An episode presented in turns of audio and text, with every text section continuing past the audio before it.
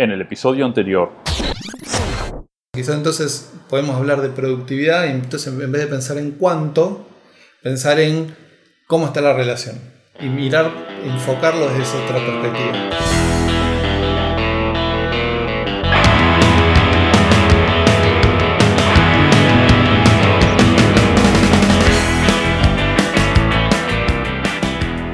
Bienvenidos al tercer episodio del podcast de Ideas Ágiles. Mi nombre es Sergio Mi nombre es Leonardo. y el tema que vamos a tratar este mes es usabilidad.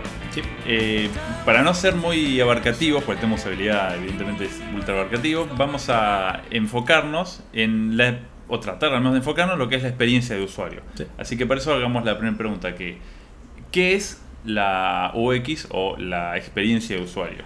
Ok. Primero también vamos a enfocarnos en software. En software, sí. Sí, vamos a, a limitar el tema este porque ya usabilidad y experiencia de usuario. Es abarcativo, es- es más abarcativo que el software. Exactamente, es más abarcativo. Vamos a hacer el tema, vamos a tratar el tema desde el punto de vista del software.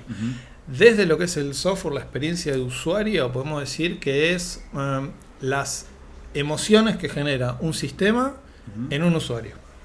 Es Emociones la parte de emocionalidad, la- es la emocionalidad, lo que emocionalmente le genera a una persona un sistema. Esa es su experiencia. con Y el y al tratar de ser una emoción de una persona, evidentemente es distinto, o sea, el mismo sistema es distinto lo que me genera a mí de lo que te genera a vos. Es subjetivo. Es subjetivo. E incluso es distinto lo que te genera a vos mañana de lo que te puede generar hoy. y es dinámico. Son las dos características que tiene la experiencia de usuario, subjetividad y dinamismo. Es subjetiva, porque como habla de emociones, habla de personas. A dos personas diferentes, el mismo sistema le puede generar emociones diferentes. Y a su vez, a la misma persona, el mismo sistema le puede generar emociones diferentes en momentos distintos. Exacto. O sea, hoy puede tener una buena experiencia de usuario, es decir, genera una emocionalidad positiva o que las personas quieren que genere, el- el dueño del producto quiere que genere, y mañana generar una emocionalidad negativa. Perfecto. Ahora, lo interesante sería, ¿para qué? O sea, ¿cuál es la idea de la experiencia de usuario? O sea, ¿cu- cu- ¿por qué está esto ahí atrás? ¿Por qué la queremos mirar o por qué se habla de la experiencia de usuario? Bueno, acotando más a lo que es el. Bueno, a sistemas en general, pero donde por ahí más. eh, más podemos enfocarnos ahora sería en, en sistemas web, en software como servicios o etcétera. Eh, es interesante tener una buena experiencia de usuario porque significa que el usuario vuelve. O sea, una persona si va a volver, si tuvo una buena experiencia, porque va a querer repetir esa, esa experiencia. esa Si estamos, sensación. estamos hablando de una emoción.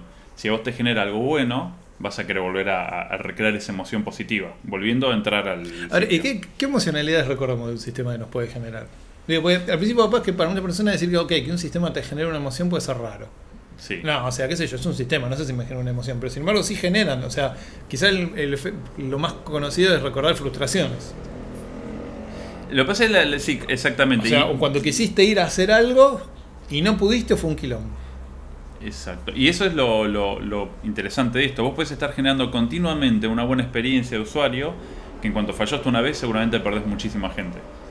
La frustración es una, una emoción mucho más fuerte por ahí por un usuario que, que está usando el sistema que eh, otras. Por eso también es difícil eh, eh, tener una buena experiencia de usuario. Es interesante, es un tema a Es difícil medirlo Es, también. es muy difícil medirla. A ver, la manera que tenemos de medirla principalmente es eh, tasa de conversión, eh, tasa de, de- de usuarios que vuelven a usar mi sitio, o sea, si- usuario registrado que veo que se está logueando continuamente, es un índice de, ok, le, le interesa el- la experiencia. Sí, lo que pasa es que no siempre es válida la, esa. Por ejemplo, cuando son sistemas de servicios, por ejemplo, un banco, donde vos no vas porque no volvés porque querés, Volvés sino porque, porque- lo necesitas. Exacto.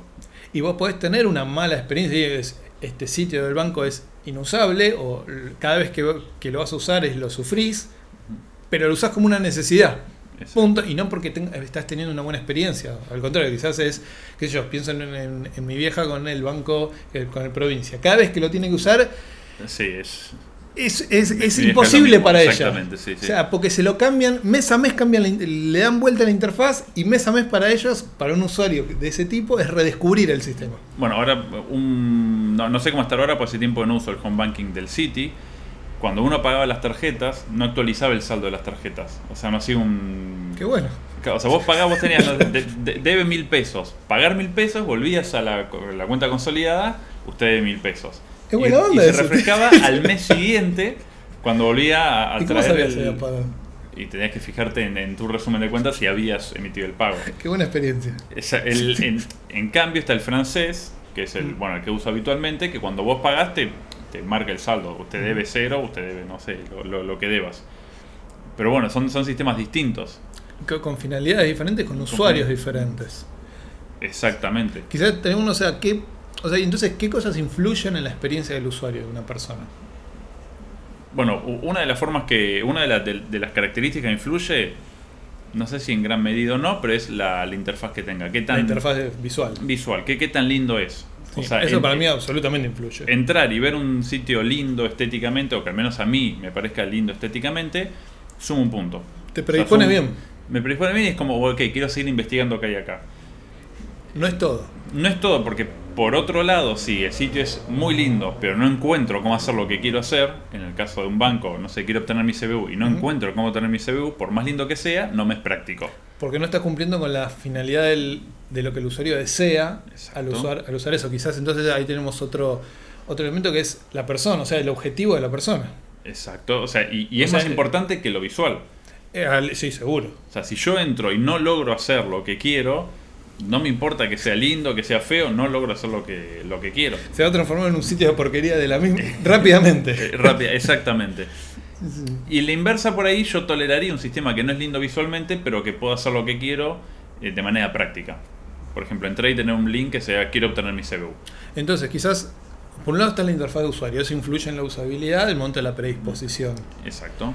Pero por el otro lado está el, lo que sería la, na- la navegabilidad, o sea, el cómo lograr llegar a lo que yo quiero. Cómo yo navego, accedo, estoy acá, tengo una necesidad, quiero satisfacerla. ¿Cómo navego, uso ese sitio para satisfacer esa necesidad? O logro tener una navegabilidad que la navegabilidad puede ser que sea súper fácil, ah, encontré, va rápido, fui, ah, tuve que dar mil vueltas y llegué, ah, no llegué. Exacto. O sea, y, y cada vez me voy frustrando más. Y dentro de eso, influye mucho el, el lenguaje que utiliza el, el sistema para comunicarse. Sí, Eh, Para poner un ejemplo, el sistema de Banco Francés de Empresas sí. usa bueno, palabras que por ahí uno no está acostumbrado a A usar. ver, seamos claros, para hacer una transferencia no, No. aparece la palabra transferencia. Exactamente, exactamente. Cosa que todavía no entiendo. Quizás un contador lo entiende. Es- sí, claro, un contador lo entiende, Ay. pero, pero yo, al menos que soy un usuario común y corriente que estoy usando su sistema, no. Distinto es por ahí en una aplicación que es de nicho. Si estamos, por ejemplo, el tango, Sí. o sea, no, no conozco mucho el tango, pero si el tango usa palabras que yo no entiendo, no es un sistema contable. Es un sistema contable y el nicho son contadores, que son personas que entienden Que ese ahí, lenguaje. al, al revés, si no usara un lenguaje técnico, quizás alinearía a esas personas. Esa- por ahí diría, y esto no es serio. Un contador te diría no es serio, pues está usando la palabra transferencia en lugar de usar la palabra Sí. técnica de, Que como es orden de... de- de algo. Sí, orden de algo. Orden de algo. Por eso mismo. eh, eh, cuando se apunta un nicho, por ahí sí es mejor usar un lenguaje ultra específico. Sin embargo, cuando estamos usando hoy en día que el software como servicio es eh, bueno, es lo, lo que está de moda y lo que, lo que se apunta, por ahí es mejor utilizar un lenguaje que entiende el usuario promedio.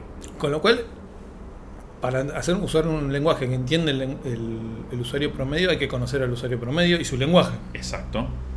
Para poder pues, recuperar las palabras que más usa y aplicarlas uno al sitio y no quedarse con tecnicismos que un propios o con palabras que le son ajenas.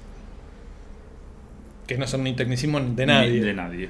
O sea, que son palabras neutras que no le dicen nada al que lo desarrolla y tampoco al que lo va a usar en última instancia.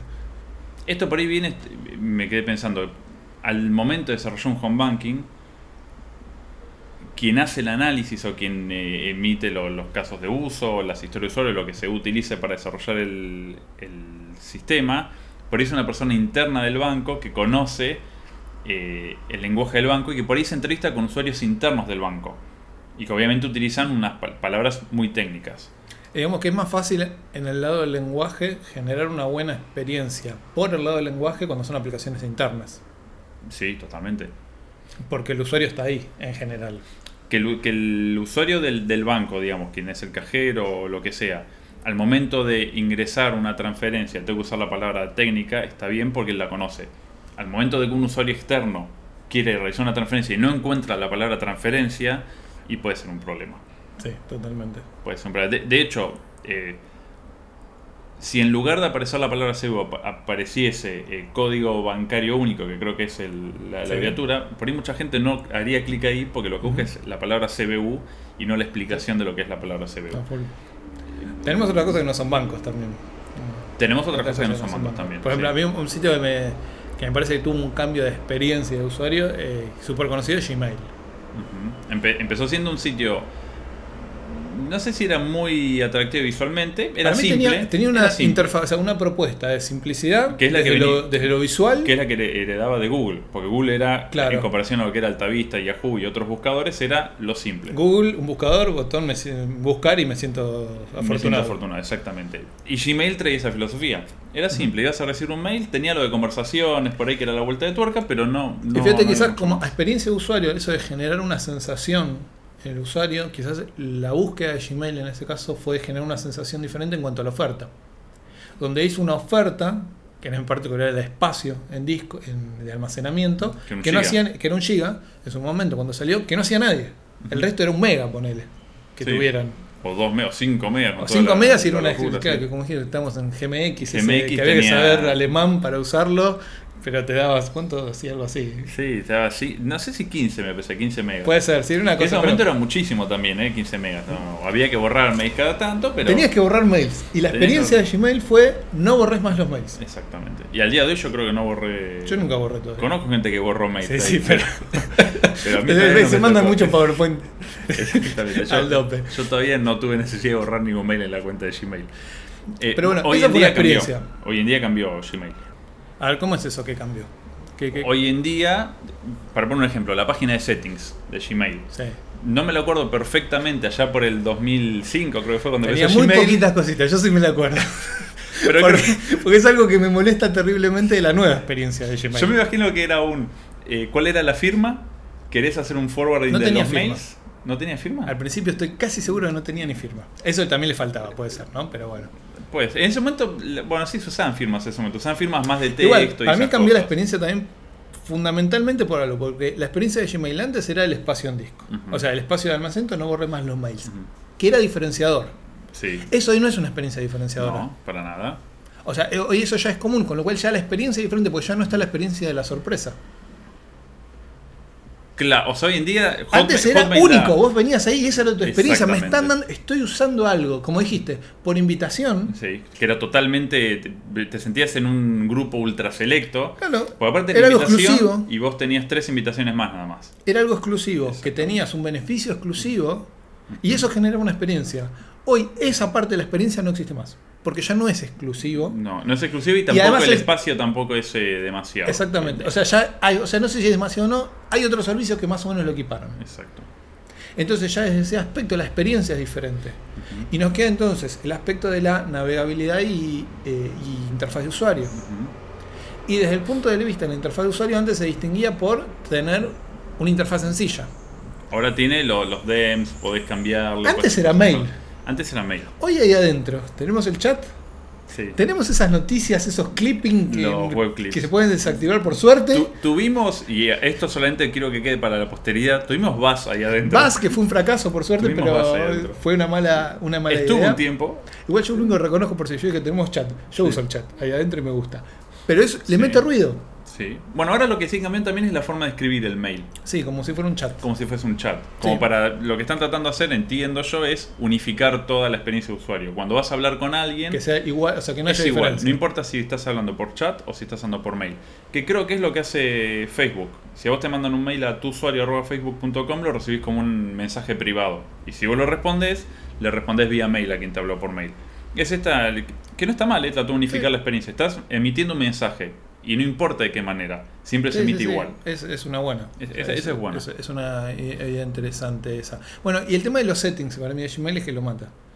Donde ahora es muy complejo. O sea, tiene solapas. Tiene solapas. Ti- Tiene settings con solapas y scroll cada solapa. Exacto, sí. O sea, hay algo ahí que no está bien. es un, lo- lo- un mail, o sea, teóricamente es un mail. ¿Cómo es que tiene solapas? Yo lo que creo que tratan de hacer es dar, traer mucho más la sensación de esto es una eh, es una aplicación de escritorio. Donde una aplicación de escritorio tenés muchas configuraciones en la nivel preferencias. Tenés un setting inicial y después son muchísimas configuraciones. Te metes en la solapa, eh, configurás, configurás, configurás. Lo que por ahí habría que hacer con Gmail es lo que para mí creo que mejor- mejoraría es poner una opción de avanzados. Esta es la solapa para el usuario promedio y esta es un avanzado si querés acceder a esto. Hoy tiene los labs Gmail. Tiene los sí, sí, labs. los labs, sí, que es otra, otra que idea es rara. otro invento de esos. ¿Y a nivel de sistemas operativos? A nivel de sistemas operativos, bueno, eso el sistema operativo siempre está el- la diferencia de experiencia de usuario entre lo que es un Windows, lo que es un Linux y una Mac. Donde Mac siempre trata de apuntar a, ok, esto es lo, lo- lo fácil de hacer, es la, la manera Mac de hacerlas. Están muy, muy enfocados en lo que es usabilidad. Lo que es Y usabilidad. lo, lo que es experiencia de usuario, sobre todo, porque es toda una experiencia. O sea, Sí. lo parten del momento. Es más, la experiencia quizás de, de una Mac parte desde la caja. Incluso parte, Sí. antes, parte del momento que la vas a comprar. La vas a comprar. Tengo un, un mini disclaimer. Soy fanático de, de los productos Apple en general yo, así que obviamente voy a mirar con más eh, cariño los productos Mac que otros. Eh, pero por ejemplo lo que pasó es que en los últimos Ubuntus la disposición de dónde está el botón de cerrar, maximizar y minimizar se movió a la manera Mac de hacer las cosas. Ya se, se dejó de costado la manera Windows. O sea, aparecen a la izquierda en lugar de la derecha. Sí, que eso igual tiene un, un- algún Tiene, sí, sentido de tiene un sentido, tiene un sentido. O sea, Por ejemplo, las aplicaciones no tienen más menú. El menú va sobre la barra superior. Eso es para maximizar el área de uso y aparte la barra superior es la que es más fácil de acceder desde el- con el mouse o con un puntero, ¿no? Eh, bueno. Y ahora, ok, dijimos, usabilidad tenemos elementos que podemos considerar para es experiencia de usuario, que dijimos que eran la interfaz de usuario, la navegabilidad y el El, lenguaje. el mensaje. El, El- mensaje transmite. De hecho, o sea, para la poner mi de ejemplo el en lo que es eh, Mac, el mensaje es muy importante. Por ejemplo, arrancando, abriendo una caja con un cartel que dice eh, pensá diferente. Ujú. Y la manera en la cual se.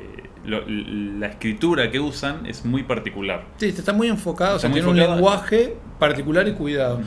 Entonces, eso pueden ser como tres aspectos a considerar, ¿no? Por un lado, la interfaz, que es la forma que presentamos la, la aplicación y cómo visualmente puede ser o no más atractiva. Sumado a eso con la navegabilidad, que es cómo expongo y llego a lo que hace el sistema. Y que es a lo que de última instancia va a satisfacer la necesidad del usuario.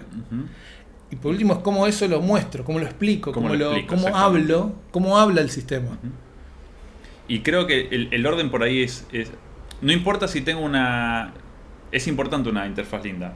Pero no importa si tengo una interfaz linda si no logro hacer lo que quiero. Sí, totalmente. Y está bueno que logre hacer lo que quiera, pero no sé si está bueno si no lo logro transmitir.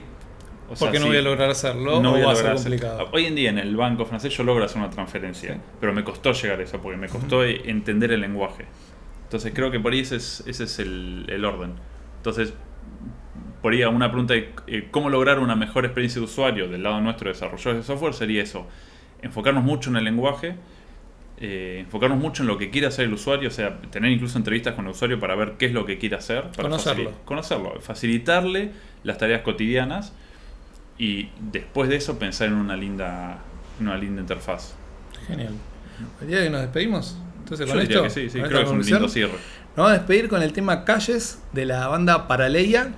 Pueden escuchar y buscar otras bandas así con nombres simpáticos como este en www.comunidadfusa.com. Y si quieren acceder a una agenda de los próximos eventos de la comunidad ágil y de desarrollo en Latinoamérica, pueden entrar a www.ideasagiles.com. Eh, bueno, gente, esto es todo por ahora. Nos escuchamos en un mes. Exactamente. Nos vemos, gente. calles sin salida y un grito hacia Dios. Un sol que oscurece tus cartas en